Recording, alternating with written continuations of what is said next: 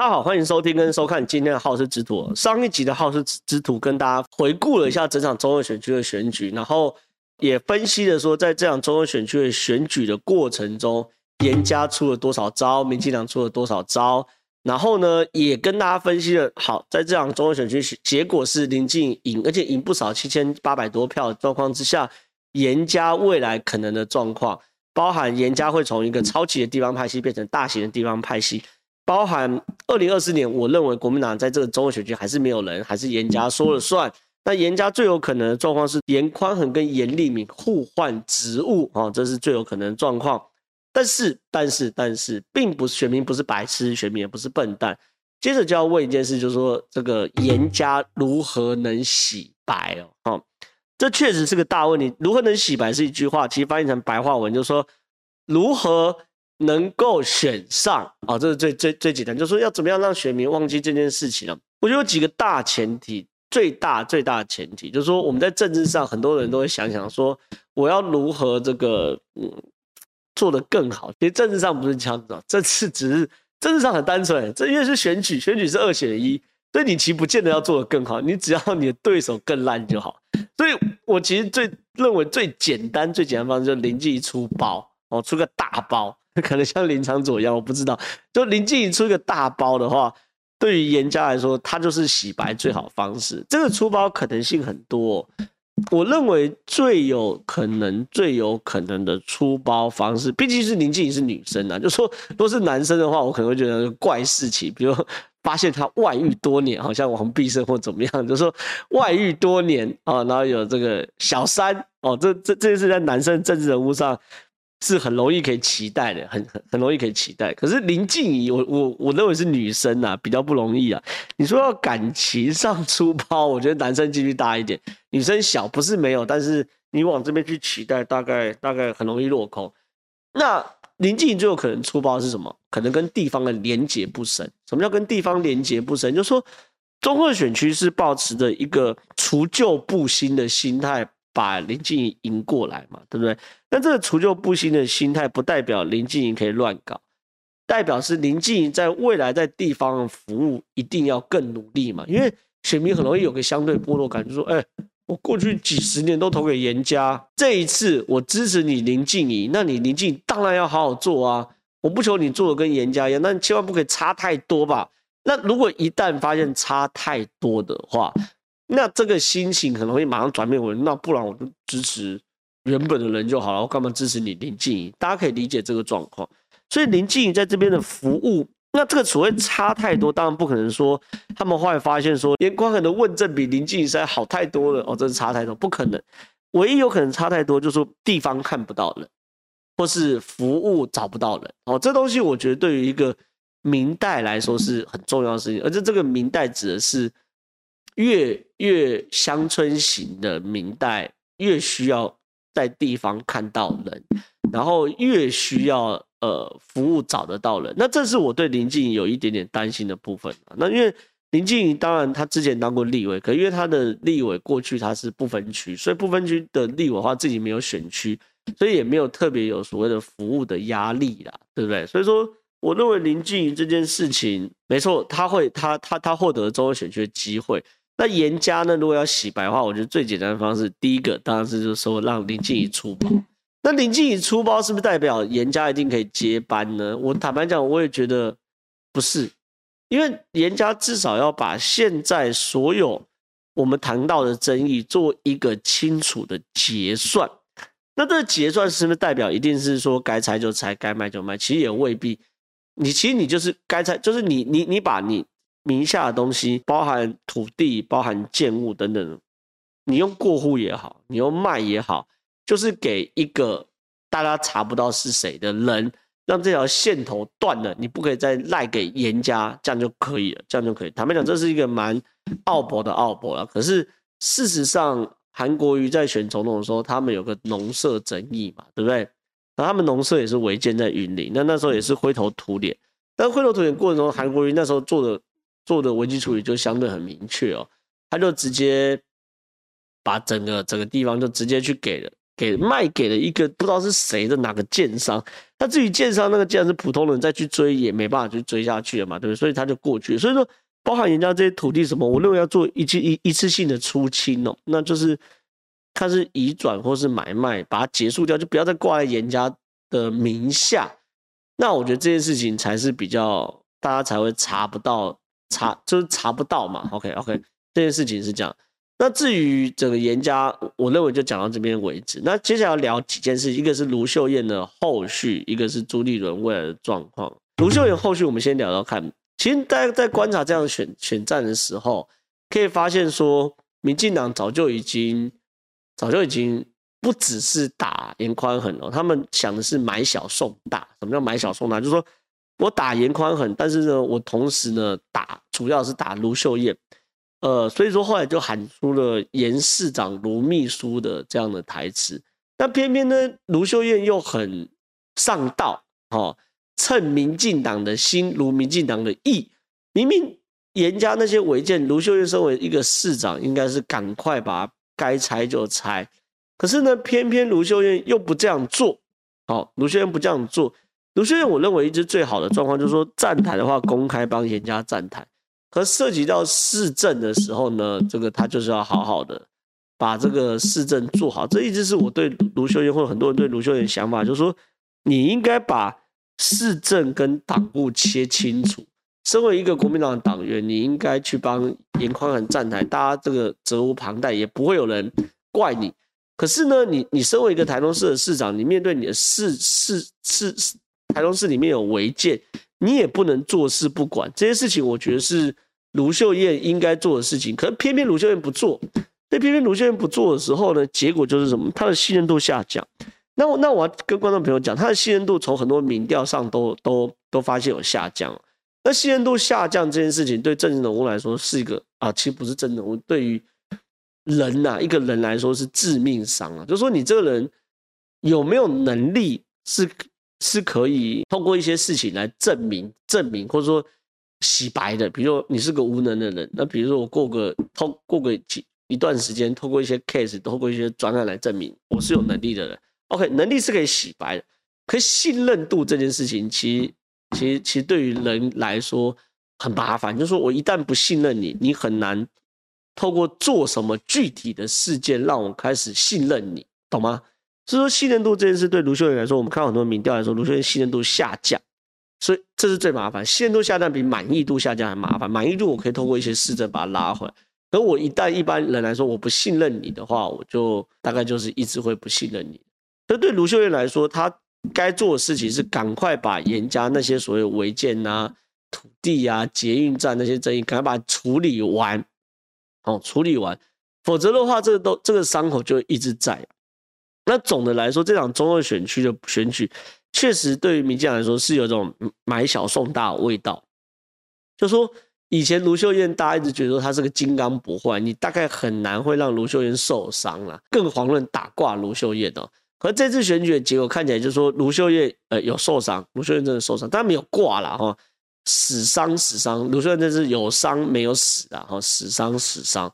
所以说，也同时让民进党看到了希望跟破口。所以，就我的了解，现在很多民进党在在对于台中市市长原本意兴阑珊的人物，现在都开始蠢蠢欲动。OK，这是现在的状况。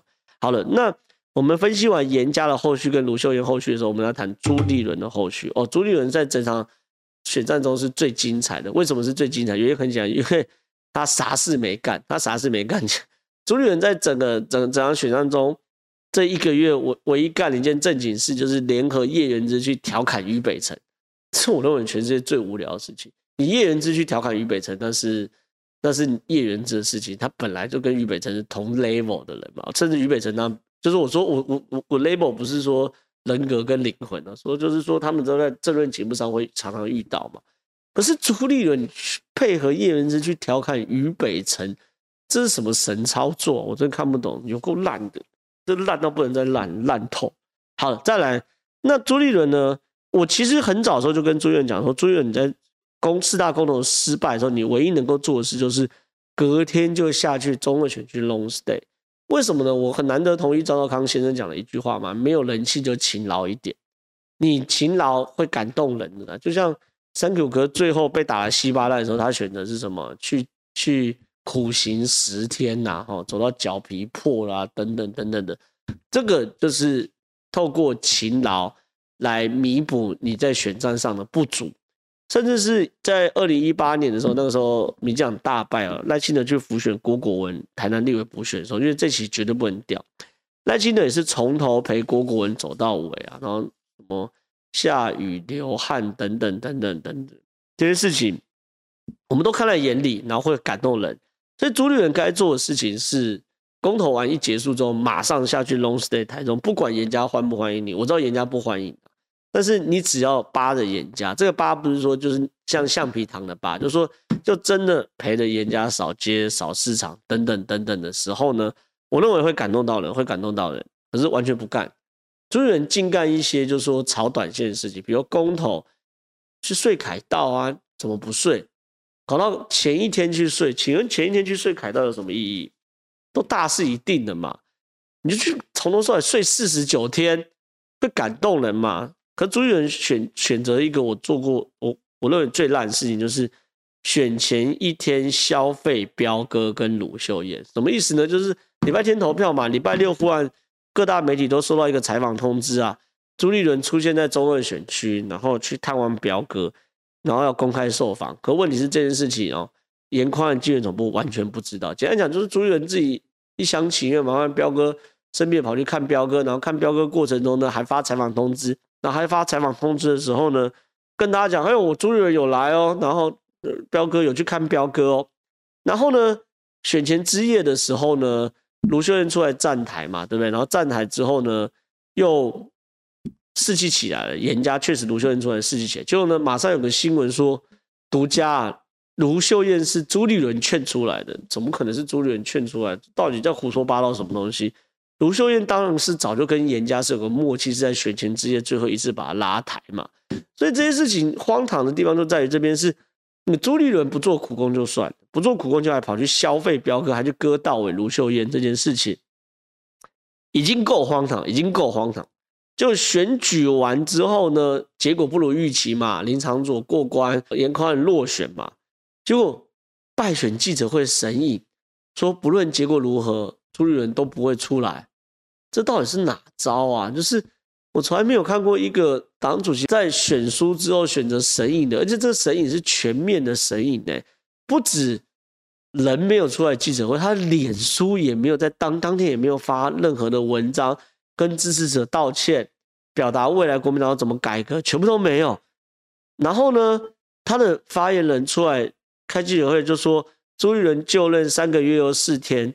承接罢免案、公投案、补选案这些过去的框架都跟任务，但这些任务到今天为止，这在讲什么东西啊？意思是这些东西都跟我没关系，是过去党主席推的。那你有种，你上任的时候就把它把它停掉啊，不做啊。你如果觉得不对的话，你就停掉，不要做啊。再加上说，那。很简单嘛，那你如果觉得这些任务跟框架不对，你可以把它停啊，或者说好，你如果觉得都不对，那为什么罢免三口的时候，罢免完后，罢免三口成功之后，喜滋滋的你在跑，你在这个台中，呃，不是在台北开个记者会，哦，终于罢免成功，这民意的展现等等的，你不会是你赢了，然后再跟我讲说这是对的事情，呃，事情，然后错的就说这是过去的任务跟框架。巨婴吗？你朱立伦就是，那这些事情听完后，现在不是我在骂嘛？但问题是，深蓝的都在骂朱立伦嘛？蓝营的电视台，因为昨天很多节目都直播嘛，直播的过程中，我们进广告的时候，YouTube 还是继续直播嘛。后来就蓝营的电视台痛骂国民党真的很两光哎、什么烂政党等等，全部被播出去。现在不是我在骂哎、也不是绿的在骂，是深蓝的电视台、蓝营的电视台在骂你朱立伦，你朱立伦还要混吗？好了。然后呢，还要正起说，周一朱立伦就会到台南布局二零二二年的选举。你去台南布局二零二二年选举干什么东西？台南的布局有什么布局好可言？你能够派谁出来？上次选的人高思博就是你的小舅子，你还能布局什么？现在你要布局，你就不处理杨振武跟陈玉珍的事情嘛？反正很鸟啦，很鸟。然后呢，中正万华，你看更鸟的事情是什么？中正万华罢免林长佐的事情，林长佐只应该说罢免林长佐只差三千多票就可以过关嘞。你中间这个过程，你朱立伦盯一下，盯不盯不出这三千多票吗？因为我完全不做嘛，所以未来朱立伦就会面临到这个战斗蓝啊、韩国瑜的逼宫啦，所以没什么好讲。你还布局二零二二年呢？我我跟你讲，连这个礼拜的中常会都不见得过得了。所以整件事情其实可以看到，是整个国民党是进入到一个荒唐的状态，而其中最荒唐的人是朱立伦。那严家呢重伤。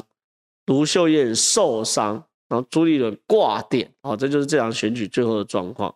那有人问说朱立伦还有没有救？我坦白讲，我觉得我过去跟在朱立伦团队里面，现在朱立伦跟我认识的不太一样，真的真的不太一样。我我认为朱立伦现在唯一证明的事情就是说，他的团队没有打大型选战的能力，也没有打区域选战的能力。什么意思呢？这样中二选区已经打打成全国型的选战嘛，然后之前的公投也是进入到全国型的选战，很明确证明了朱立伦的团队没有能力去操这种牌。那没关系，你打区域选战，什么叫区域选战？中正万华区这种区域选战，你的团队也没有能力嘛，那然后你也没能力嘛，那所以我觉得朱立伦下课了吧，你就先你就下课了啦，好不好？就说 下课了，下课。那国民党。但是对我来说很很很尴尬的地方就是说，朱立伦下课之后换别人会比较好吗？好像也不会。你换韩国瑜会比较好吗？换赵少康会比较好吗？好像也不会。所以我觉得国民党先陷入一种就是说左右都是死的状况。但无论如何没有关系啊，反正国民党跟我也没有太大关系。我只是以一个曾经是国民党党员的身份在评论这件事情。那今天这个好事之徒的评论就到这边为止。那。未来当然的政局还会有很多变化啊，但是可以想象是说，会有一段时间政治进入到相对安稳，然后整个政治的的的框架会放在国民党的内斗上面。国民党内斗大概是百分之百会发生的啦。那就算内斗失败的话，朱立伦死皮赖脸坐在这个位置上的话，他去当这个党主席也是会非常的没有意义的。未来朱立伦令不出主席是大概是百分之百会发生的事情。那政治的人都很现实，都会看这个政治的行情呐、啊。那政治人物行情好的时候，大家都会围在旁边；那行情差的时候，抱歉，我理都不理你，我连跟你吃顿饭都嫌浪费时间。所以呢，显然朱立伦这次政治人物行情会会会大幅下降。那还有一个状况说，国民党县市首长呢？我很确定是目前来说，看起来整个县市首长就会各自的维生、各自求生呐、就自己做自己的事情，然后也不会再鸟朱立伦的啦。反正先把自己能够连任这件事情再说。所以我觉得，整个国民党的结局在二零二二年甚至二零二四年走向一个分崩离析的状状态，是一个必然。那这个必然呢，会不会持续下去呢？我们也继续观察。那喜欢我们好事之徒的朋友的话，大概也帮我们按赞、订阅、加分享。然后呢，未来我们也会跟大家分析更多更新的国际政治，还有台湾政治等等事情。那谢谢大家，拜拜喽。